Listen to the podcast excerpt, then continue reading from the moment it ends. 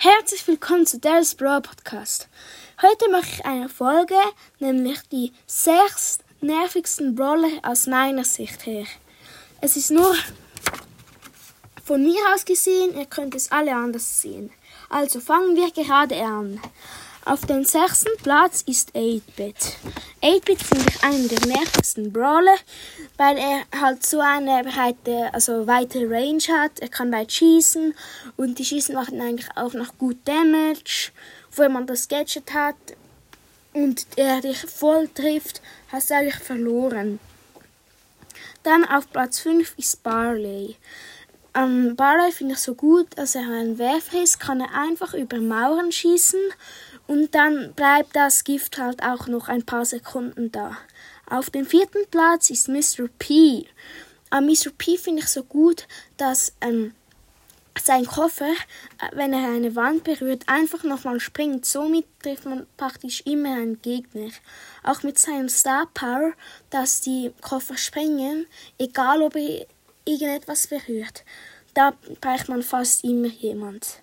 Dann auf dem dritten Platz Poco. Poco hat so eine breite Range. Er macht zwar nicht viel Schaden, aber es nervt schon.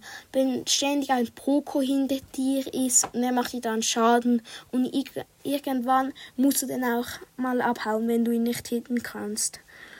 Auf dem zweiten Platz ist Tick. Tick finde ich auch einer der nervigsten Brawler weil er auch ein Werfer ist. Er kann weit schießen und die Minen explodieren auch nicht sofort. Erst wenn du reinlaufst, explodieren sie.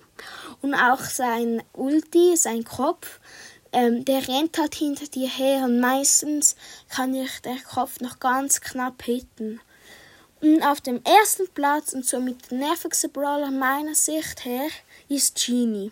Genie hat nicht so eine gute Range, aber wenn die wenn die Schüsse die Ende der Range erreicht haben, spreizen sie sich so und dann sind es irgendwie zwölf kleine Schüsse und die machen auch gut Damage, also etwa 300 und das nervt halt auch einfach.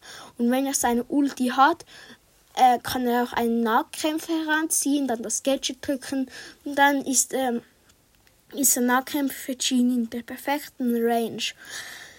Ja, das war's mit dieser Folge. Als nächste Folge mache ich dann fünf Arten von Brawl Stars Spiele.